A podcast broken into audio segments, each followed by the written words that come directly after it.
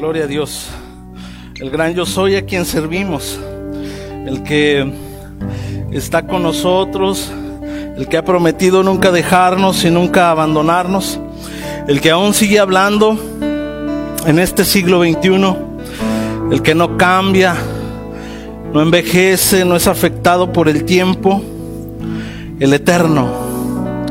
Pudiéramos seguir alabando a nuestro Dios porque es maravilloso es excelente, es el mejor Padre que, que jamás soñamos.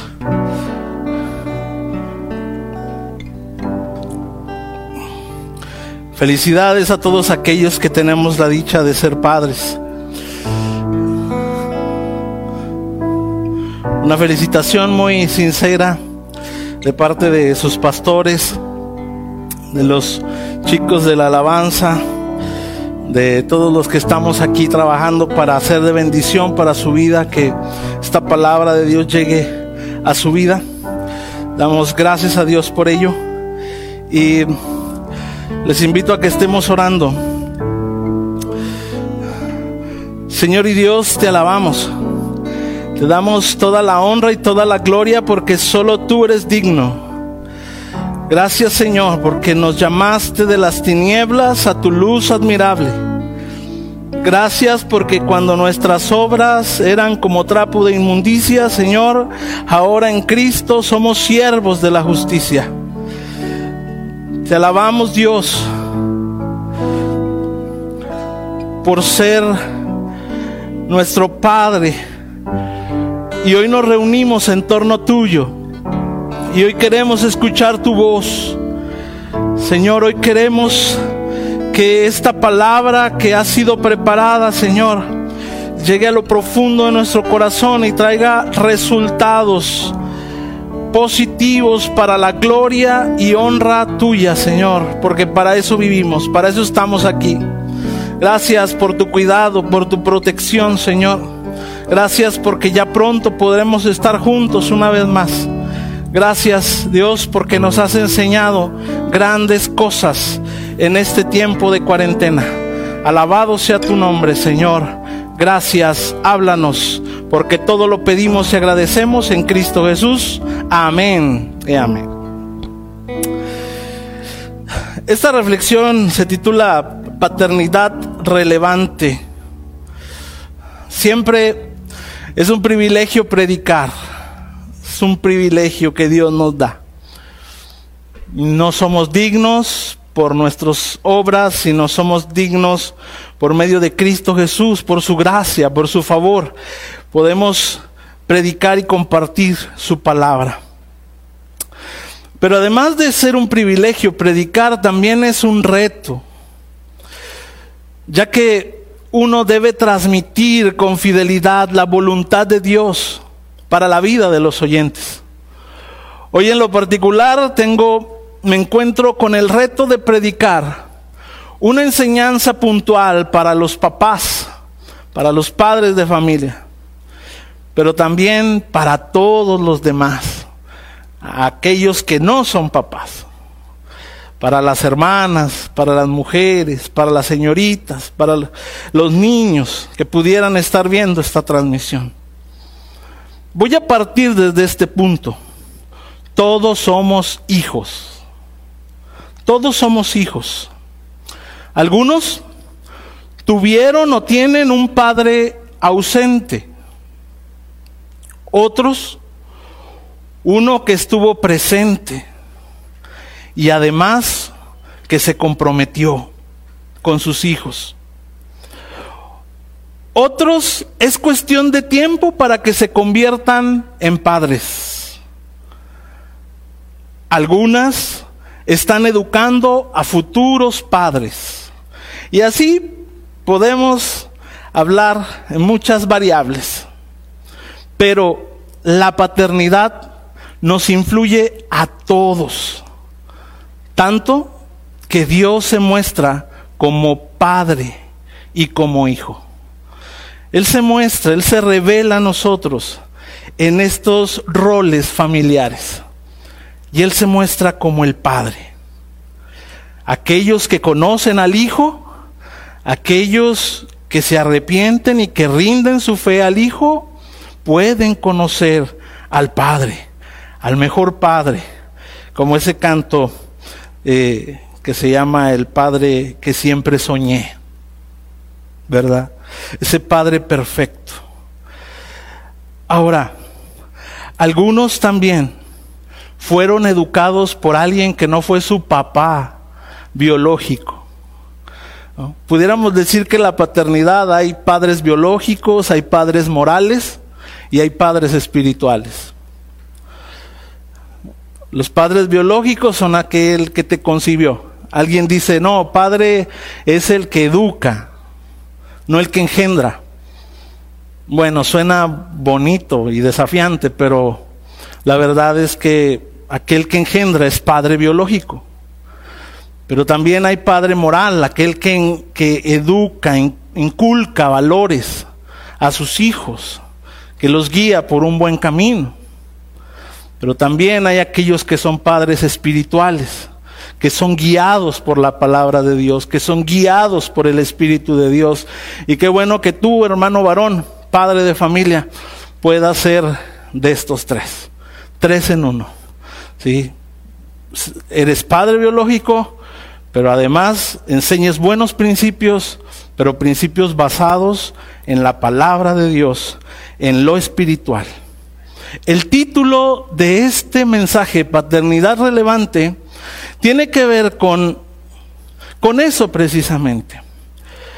Me, me, puse a investigar qué significa relevante, ser relevante. Y este término procede del latín relevantis y significa el que sobresale, que es importante, que es destacado.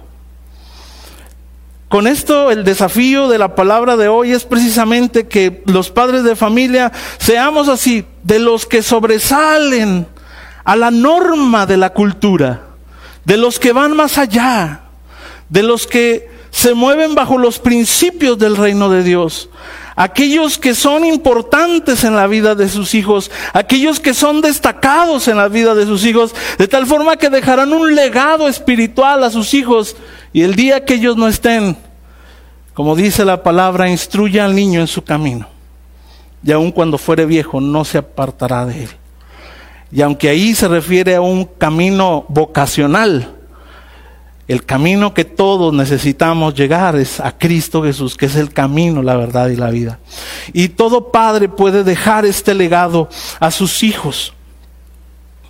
¿Sabes qué es lo que nos permite ser relevantes en nuestra época, independientemente del rol que desempeñemos, seas padre, madre, hijo de familia,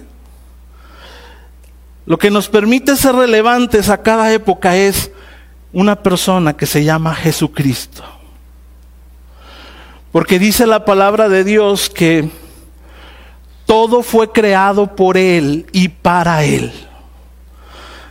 Así es de que todos aquellos que son llenos de la pasión de Cristo Jesús, de la presencia de Cristo, pueden ser los mejores padres. Los padres que guían a sus hijos conforme a la voluntad de Dios. Es Jesucristo lo que nos permite ser relevantes. Y somos relevantes porque Él lo es en nosotros, porque estábamos perdidos, pero Él nos rescató. Y hoy somos parte de su familia, de la familia celestial. Ya no somos extranjeros, ya no somos advenedizos, ya no somos ajenos. Ahora somos parte de la familia de Dios, todos aquellos que nos hemos arrepentido y puesto nuestra fe en Cristo Jesús. Es su evangelio que le da una nueva y correcta dimensión a la vida. Hay culturas que tienen unas normas morales muy altas. Pero por altas que sean, siempre hay corrupción. El único que nos permite ir más allá de todo esto es Cristo Jesús en nuestra vida. La carta a los Efesios tiene el énfasis de mostrar a los creyentes quiénes son en Cristo y también añade cómo vivir en Cristo Los primeros tres capítulos nos hablan de quiénes somos en Cristo, los que hemos depositado nuestra confianza en Él. Nos dice que somos salvos por gracia. Y lee esos capítulos, están muy interesantes. Pero también añade cómo debemos de vivir en Cristo. La base bíblica para esta mañana se encuentra en la segunda parte, en donde nos vamos a enfocar hoy. Te invito a que abras tu Biblia en la carta a los Efesios capítulo número 6, los versículos del 1 al 4. Y aunque donde quiero llegar y hacer énfasis es en el capítulo número 4, pero es necesario ver un poco del contexto. Dice la palabra de Dios en Efesios 6 del 1 al 4. Hijos, Obedeced en el Señor a vuestros padres, porque esto es justo. Honra a tu padre y a tu madre, que es el primer mandamiento con promesa, para que te vaya bien y seas de larga vida sobre la tierra. Y vosotros, padres, no provoquéis a ira a vuestros hijos, sino criadlos en disciplina y amonestación del Señor. Ahora, es interesante, ¿no? Los hijos y los padres. Es de lo que trata esto, estos versículos. Pero viendo el contexto, en el contexto de esta enseñanza, el apóstol Pablo ha hablado de la plenitud en el Espíritu Santo. Y él menciona en Efesios 5, 18, no os embriaguéis con vino, en el cual hay disolución, mas antes sed llenos del Espíritu. Está refiriendo al Espíritu Santo. La verdadera interpretación de esto, ¿por qué comparar el efecto del vino con el Espíritu? Algunos malinterpretando dicen que es porque uno se llega a poner demasiado extasiado y empieza a reír y empieza a sentirse muy feliz. Pero si analizamos el contexto, lo que está diciendo es, así como el vino toma el control de la persona, el Espíritu Santo toma el control, pero el vino destruye, disipa, corrompe. Pero el Espíritu Santo da vida y paz, dice el Señor. Ahora, es muy interesante esto. Y después empieza a hablar de que nos sometamos los unos a los otros. Y aquí vaya golpe para los cristianos machistas, que piensan que solo la mujer debe sujetarse al hombre. Pero aquí dice, sométanse los unos a los otros. Es decir, comprométete con el otro. Comprométete con tu pareja de tal forma que conozcas sus necesidades y proveas para sus necesidades. Del uno para el otro, ciertamente Dios establece roles y dice que la cabeza de la mujer es el hombre. Es verdad. Y le dice al hombre, ama a tu esposa. Y a la esposa le dice, sométete a tu marido, así como al Señor. Bueno, en este contexto es que se va a abordar la relación de los padres y los hijos. Pero si lees adelante de este texto que hoy estamos abordando, te darás cuenta que lo que sigue es la guerra espiritual. ¿Qué conexión, no? Es una guerra espiritual. Que el hombre ame a su mujer como Cristo ama a la iglesia. Que la mujer se someta al varón como Dios quiere y le agrada. Que los hijos obedezcan a los padres. Que los padres no exasperen a los hijos, no los, llenen, no los lleven a la ira. Es una lucha espiritual. Alguien dijo, esta lucha espiritual es una lucha por la verdad, por hacer lo correcto, lo que es la verdad que Dios establece en su palabra. Bien, si queremos ser padres relevantes, quiero que veamos los versículos 1 al 3. Los versículos 1 al 3 se utiliza la palabra padres, que se puede traducir como progenitores. Se está refiriendo tanto al padre, al varón, como a la madre. Vean esto, pero en el versículo 4 cambia el término en el original griego. Veamos los primeros tres versículos. Hijos, obedeced en el Señor a vuestros padres, porque esto es justo. Honra a tu padre y a tu madre, que es el primer mandamiento con promesa, para que te vaya bien y seas de larga vida sobre la tierra. El mandamiento está claro y está simple. Hijos, obedeced a vuestros padres. Así que chavos, niños que escuchan este mensaje, ahí está. ¿Qué es lo que tienes que hacer en tu rol como hijo? Obedecer a tus papás. Los hijos han de obedecer a sus padres.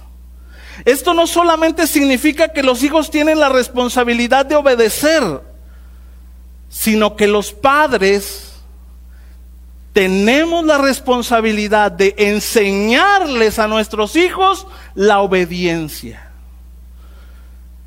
Nosotros tenemos que enseñarle cómo ellos van a aprender a obedecer.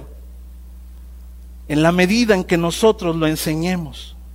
Ahora, usted se ha preguntado, ¿por qué no les enseñamos a nuestros hijos a desobedecer? Porque ellos han heredado una inclinación como usted y como yo, una inclinación al pecado heredados por Adán y Eva. Es por eso que la obediencia debe ser enseñada. Debemos de enseñar a nuestros hijos a obedecer. Pero ¿cómo vamos a enseñarle? Pues siendo nosotros obedientes como padres a lo que Dios nos dice que es su buena y bendita voluntad. Andando en esa voluntad, rindiéndonos a Cristo Jesús, amando a nuestra esposa, teniéndola en santidad.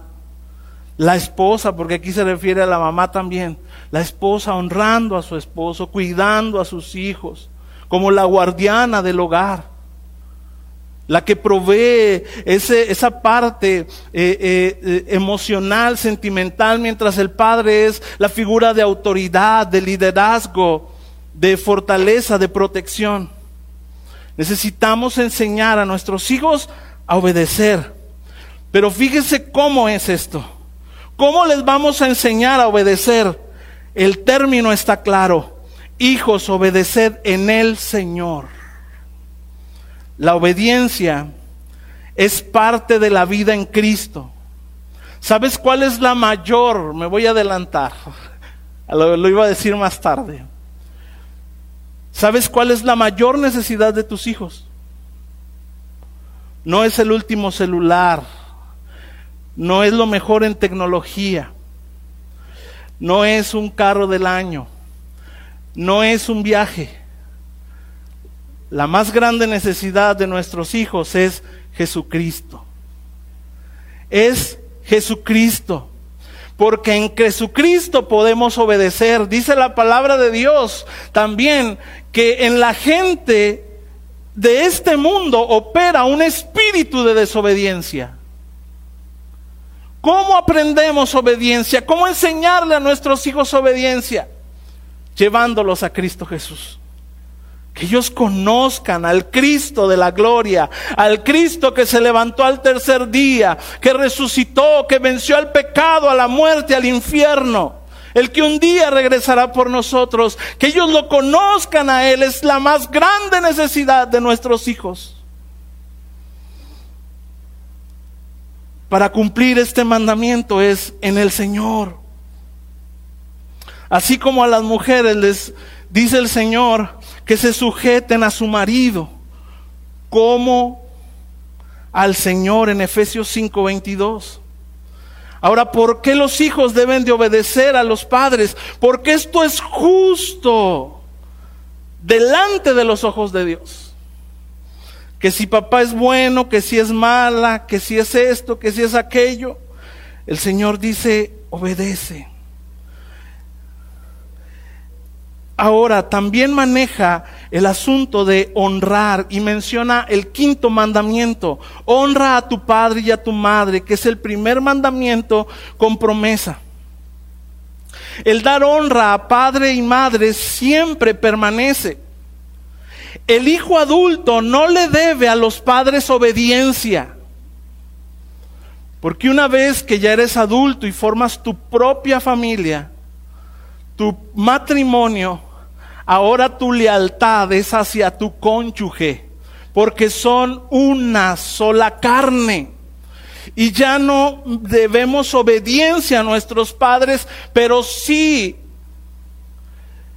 lo que sí debemos de darle siempre a nuestros padres es honra. Y eso, honra, significa que a lo mejor papá y mamá quieren opinar en mi matrimonio, pero yo los escucho, los honro porque son mis padres. Pero al final en oración y con mi cónyuge tomaremos las mejores decisiones, las decisiones que glorifiquen a Dios. El hijo adulto entonces no le debe obediencia a los padres. Y ahorita voy a mencionar, porque en el contexto histórico, los hijos sí les debían, en el primer siglo, bajo el imperio romano, los hijos siempre estaban bajo la autoridad de los padres hasta que ellos murieran y tenían que obedecerles. Pero nosotros sí debemos enseñarle a nuestros hijos la honra, a honrar a Dios, a honrar a sus autoridades. Nos encontramos con una generación que tiene problema con, su, con sus autoridades. Porque desde casa hemos dejado de establecer lo que es una sana autoridad sobre nuestros hijos. Necesitamos enseñarles lo que es la honra, viendo que nosotros honramos. ¿Cómo honras tú a tus padres? Tus hijos ven tus hijos son testigos de cómo tú honras a tus padres, sabes, ellos están aprendiendo ahí. Ellos están aprendiendo, más que obediencia, están aprendiendo honra. Y cuando tú llegues a la vejez y ellos estén en pleno vigor y fortaleza y con un futuro, un proyecto de vida maravilloso por delante, ellos te honrarán también a ti. Pero necesitamos enseñarles lo que es la honra. El primer mandamiento con promesa. Pablo refuerza esta idea con una referencia de Deuteronomio 5, 16, donde Dios ha prometido el bendecir al hijo obediente. Los cristianos en esto de los diez mandamientos hemos dividido así el decálogo. Hemos dicho los primeros cuatro mandamientos son dirigidos hacia Dios, a mi relación con Dios. Los seis finales son dirigidos hacia el prójimo. Pero en la cultura judía, ellos dividieron los mandamientos en dos grupos de cinco. Y justamente este, que es el quinto mandamiento, ellos llegaron o enseñan a sus descendientes que el dar honra al padre y a la madre es un deber hacia Dios más que un deber hacia el hombre. Cuando tus hijos se rebelan y te han dicho, ¿y por qué te de obedecer? ¿Cuál es nuestra respuesta? Porque yo mando, porque yo mantengo, porque vives bajo mi techo. ¿Cuál es la respuesta? La respuesta correcta es porque Dios me ha puesto como tu autoridad. Que ellos vean que uno está bajo autoridad y entonces ellos vean que no es porque somos intransigentes, sino porque Dios así lo dice, porque Dios así lo quiere.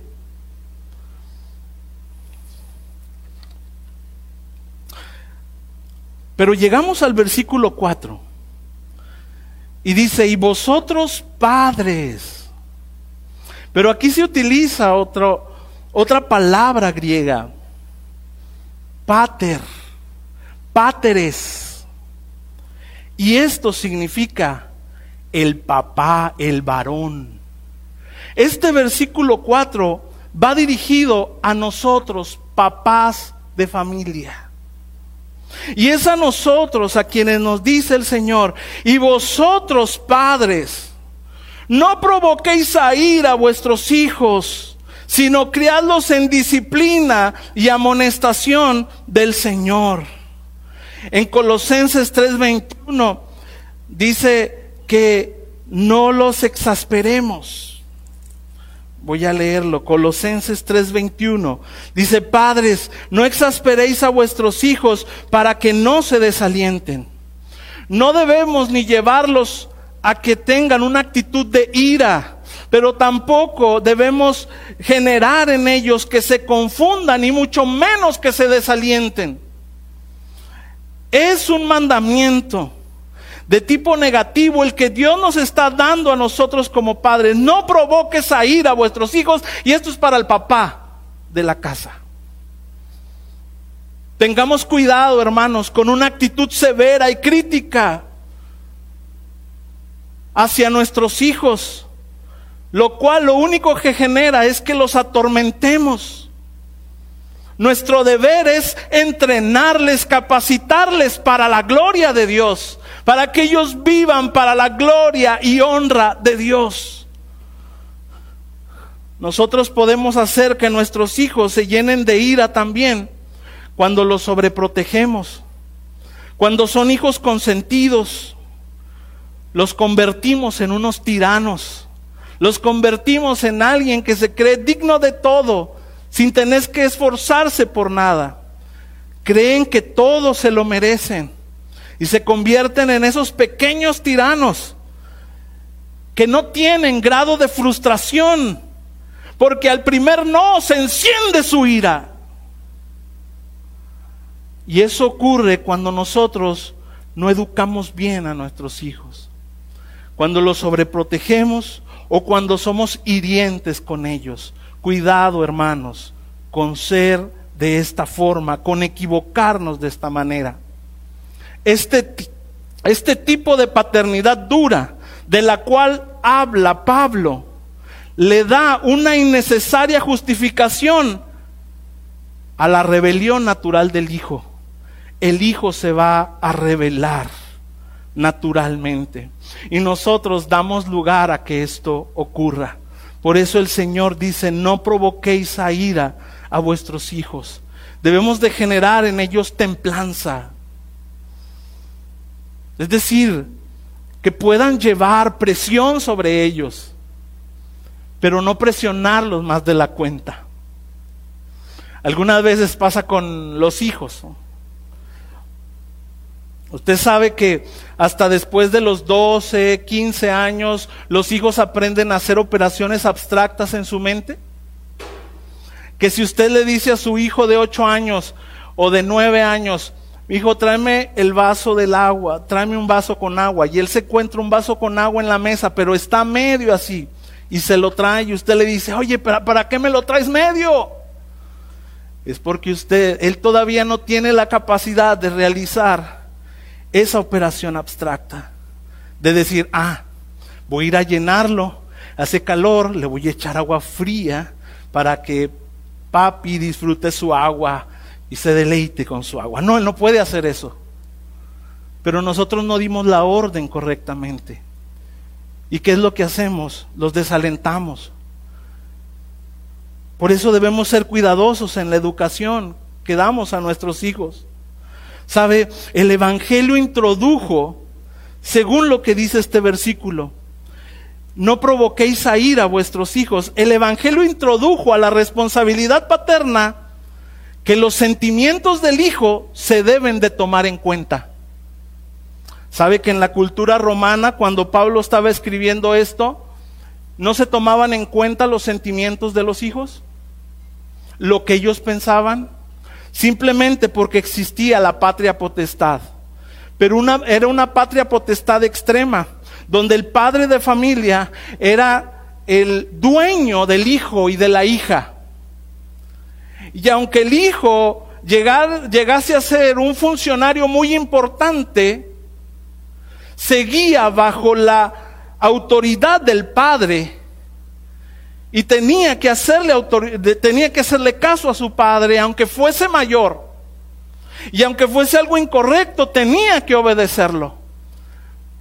Para que entienda esto es algo así como que el padre podría incluso azotar a su hijo, ponerle cadenas y ponerlo a trabajar, o a la hija ponerla a trabajar, incluso tenía la capacidad de quitarle la vida a su hijo. Y es aquí donde el Evangelio revelado nos da un mandamiento superior a la cultura. Y entonces dice, no provoquéis a ira. Toma en cuenta la vida emocional de tu hijo. Incluso, hermanos, la costumbre era de que cuando los hijos nacían, se traía el hijo y se ponía a los pies del papá romano. Y el papá romano si lo tomaba, se quedaba con él, pero si no lo, si lo dejaba ahí, entonces al hijo, al bebé, a la bebé la tiraban, la regalaban, la vendían.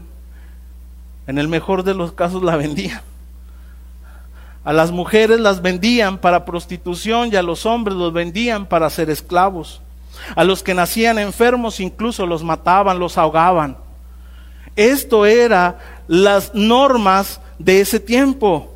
Pero el Señor nos muestra algo más, algo superior. Y dice que entonces no provoquemos a ir a nuestros hijos. Pero ahora nos dice cómo sí debemos de criarlos. Dice, en disciplina y amonestación del Señor. Hay que armonizar, hermanos, con nuestros hijos, el dar ánimo y reprenderlos cuando sea necesario. Debemos de, de entrenarlos y de enseñarlos, pero siempre con esto, animarlos pero cuando es necesario reprenderlos, y mire que hay una escuela de un tipo de pensamiento, de psicología, que dice que nunca debes reprender a tu hijo de manera negativa. Cuidado con eso, porque se, se filtra a, a la iglesia, a los creyentes, y no le digas no al niño porque se trauma. No le quites el, juego de video por un tiempo porque se va a traumar. Mejor habla con él solamente. Sí, hay que hablar con él, lógico. Pero cuando hay que confrontar y reprender, hay que hacerlo, hermanos. Es lo que la palabra disciplina significa aquí, disciplina y amonestación. Disciplina tiene la idea de entrenar por medio de la corrección. Amonestación es más tendiente la idea hacia enseñar. Ha observado que tanto la disciplina como la amonestación son utilizadas para describir el propósito de las escrituras. Segunda Timoteo 3:16, primera los Corintios 10:11, nos dice que la palabra de Dios nos disciplina y nos amonesta. ¿Qué quiere decir entonces el Señor con esto? Que los padres debemos criar a nuestros hijos en su palabra, pero no solo en la letra, sino en el espíritu de la palabra. Que ellos conozcan que esta palabra es viva, es eficaz, es espiritual y que a través de ella Dios me habla. A través de ella puedo conocer a Dios realmente.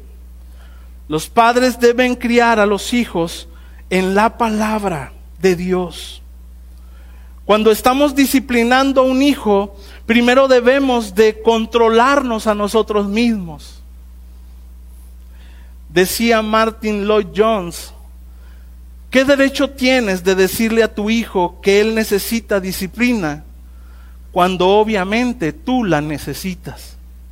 Disciplinamos para corregir y no para que duela, no para herir, no para que sepa quién manda disciplinamos para que ellos no se destruyan, para que no se desvíen. Por eso disciplinamos y el Señor nos lo dice, que tenemos que hacerlo. Esta es una responsabilidad para los padres de familia. Ellos no deben de descuidar su responsabilidad de enseñar y ser ejemplo espiritual para sus hijos. No es una responsabilidad que deba dejarse a la mamá, a la escuela dominical o a las instituciones académicas. La disciplina y la amonestación, varones, nos toca a nosotros. Claro, La mamá también tiene autoridad sobre los hijos. Pero nosotros somos la cabeza de la mujer. Es a quien Dios ha puesto al frente. Nosotros somos, mire, chéquelo. Mire, los, los, los, los hijos que son disciplinados por la mamá, evalúe cómo son. Pero aquellos que son disciplinados por el papá, evalúe otro caso y verá que es diferente. Dios conoce, hermanos. Dios conoce que los padres tenemos una figura de autoridad, de seguridad, de liderazgo sobre la casa. Y los hijos lo perciben inconscientemente, si usted lo quiere ver así. Ellos lo, lo, perciben, por eso el Señor está haciendo esta recomendación a los papás de familia. Usted no deje todo el trabajo a la hermana, a la esposa, que ella discipline a los niños, porque entonces usted va a ser el papá bueno siempre.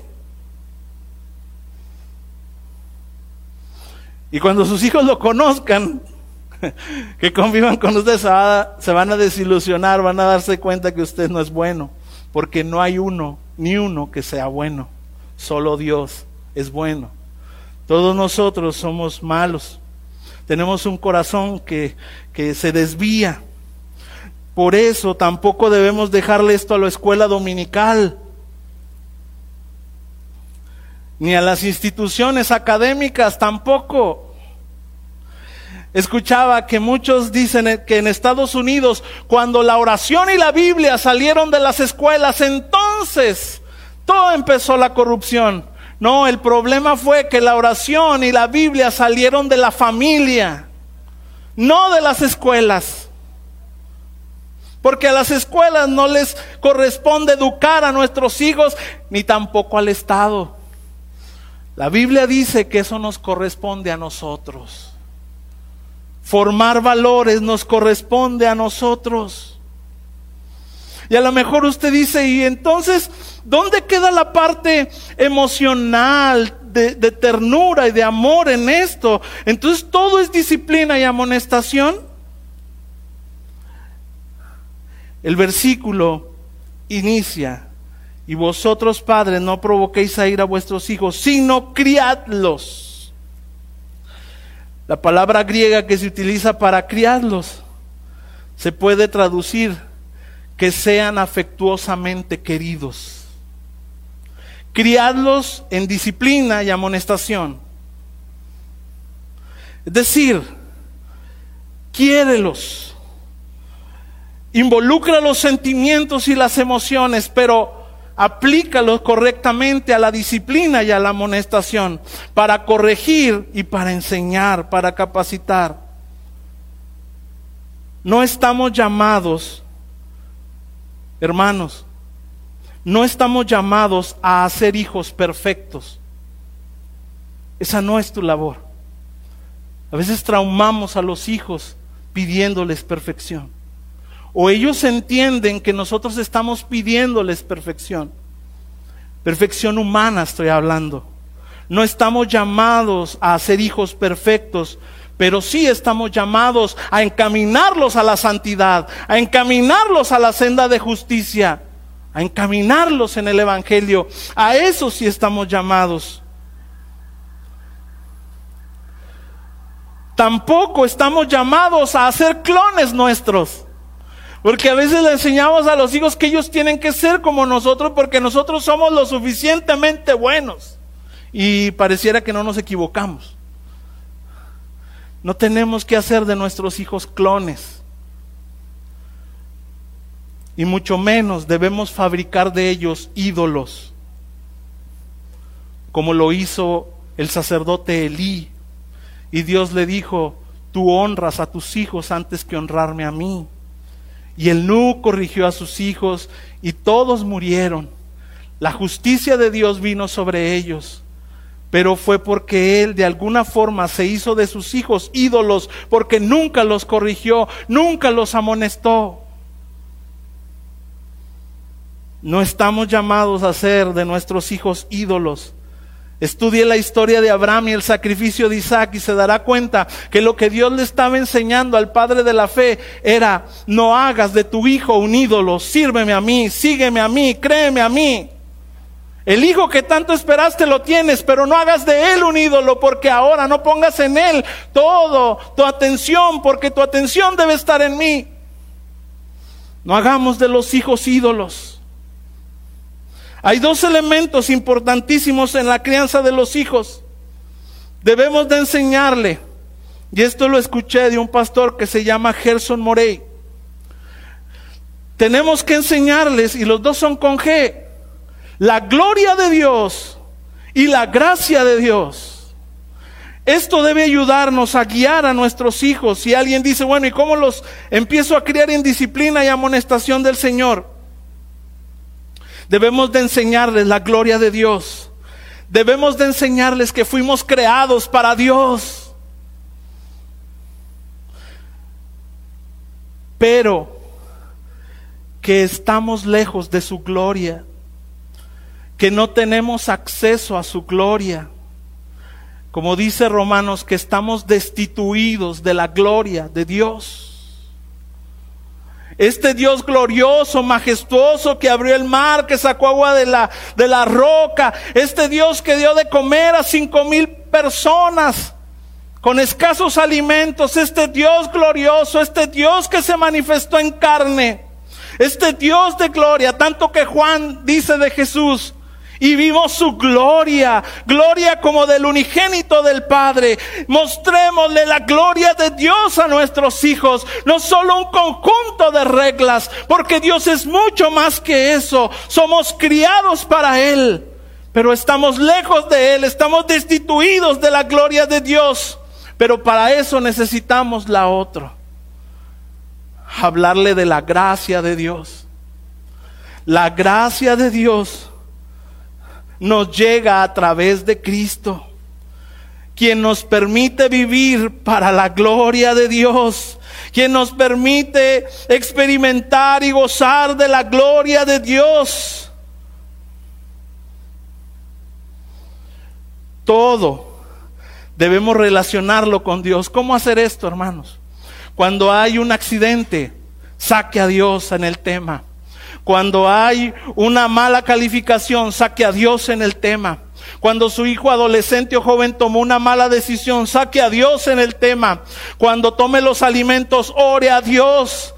Cuando se levante antes de ir a trabajar, ore con sus hijos y ore a Dios y que ellos vean a Dios en su vida, que ellos vean que usted es un siervo de Dios, es un hijo de Dios, que ellos anhelen esa gloria y que reciban esa gracia por medio de Cristo Jesús, que el perdón de sus pecados, que ellos puedan ser perdonados de sus pecados.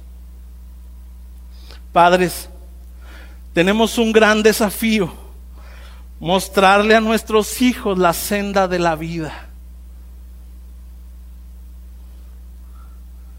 Nosotros daremos un día cuentas y nosotros estamos formando las siguientes generaciones. No es solo un asunto aquí en corto del núcleo familiar, es algo que va a impactar a generaciones. Y por eso tenemos el desafío de llevar a nuestros hijos a Cristo Jesús. Hijos, esto va para los hijos de familia. Agradezcan por sus padres hay quienes ya no los tenemos, pero le agradecemos a Dios el tiempo que los tuvimos. Perdonen a sus padres, porque no somos, no somos perfectos, no somos infalibles, fallamos. Pero siempre oren por sus padres, para que Dios les guíe, para que Dios nos guíe y hagamos bien las cosas con ustedes. Es una forma de vivir quieta y reposadamente en la familia, orando por tu autoridad, por tus padres. Hermanos, esta es la palabra de Dios para esta mañana. Y yo solo quiero decirte a ti que nos estás escuchando, que aún no has tenido un encuentro personal con Cristo Jesús. Este es el momento de rendir tu vida a Cristo Jesús. Es exactamente lo que comentaba hace un ratito sobre los hijos, cómo educarlos. Si quieres ver la gloria de Dios, experimentar a Dios en tu vida, necesitas arrepentirte. Porque la Biblia dice que todos hemos pecado y estamos destituidos de su gloria. Y que la paga, el salario del pecado, de vivir en pecado, es la muerte. Mas el regalo de Dios es vida eterna en Cristo Jesús, Señor nuestro. Así es de que yo te animo a que te rindas a Cristo Jesús, a que reconozcas tu pecado esto te hará un mejor padre. Esto sin duda alguna te hará un hijo conforme a la voluntad de Dios. Reconcíliate con Dios. Jesucristo es el único y suficiente camino. Él es el único camino al Padre y Él es el suficiente medio, el único para poder tener una relación con Dios. Él dijo, yo soy el camino, la verdad y la vida. Nadie viene al Padre sino por mí. El plan de Dios es que tú goces de una vida abundante. ¿Y en qué se basa esta vida abundante? En tener una relación con Él. Porque de tal manera amó Dios al mundo que ha dado a su Hijo unigénito para que todo aquel que en Él cree no se pierda, mas tenga vida eterna. Él vino a darnos vida y vida en abundancia, dice Juan 10:10. 10. La respuesta es creer. ¿Qué mejor regalo para tus hijos que rendirte a Cristo Jesús? Pero no lo hagas por tus hijos, hazlo por Dios, ¿sabes? Porque tú y yo, cuando somos pecadores, somos sus enemigos, hemos ofendido a Dios. Así es de que arrepintámonos, arrepiéntete. Yo un día lo hice hace ya años. Arrepiéntete, cree en el Señor. Porque a los que reciben a Cristo Jesús en su vida, a los que creen en su persona, en su nombre, Él les da el derecho de ser hechos hijos de Dios. Oremos. Si tú hoy quieres rendir tu vida a Cristo Jesús, te invito a que hagas esta oración ahí en donde te encuentras. Dios Padre, gracias te doy porque me has dado a tu Hijo Jesucristo, el cual se sacrificó y se entregó por mí, murió por mí, derramó su sangre por mí, para que yo tenga acceso a tu perdón, a tu salvación Hoy recibo tu gracia, hoy recibo tu favor en la persona de Cristo Jesús. Me arrepiento de mi pecado y de mi maldad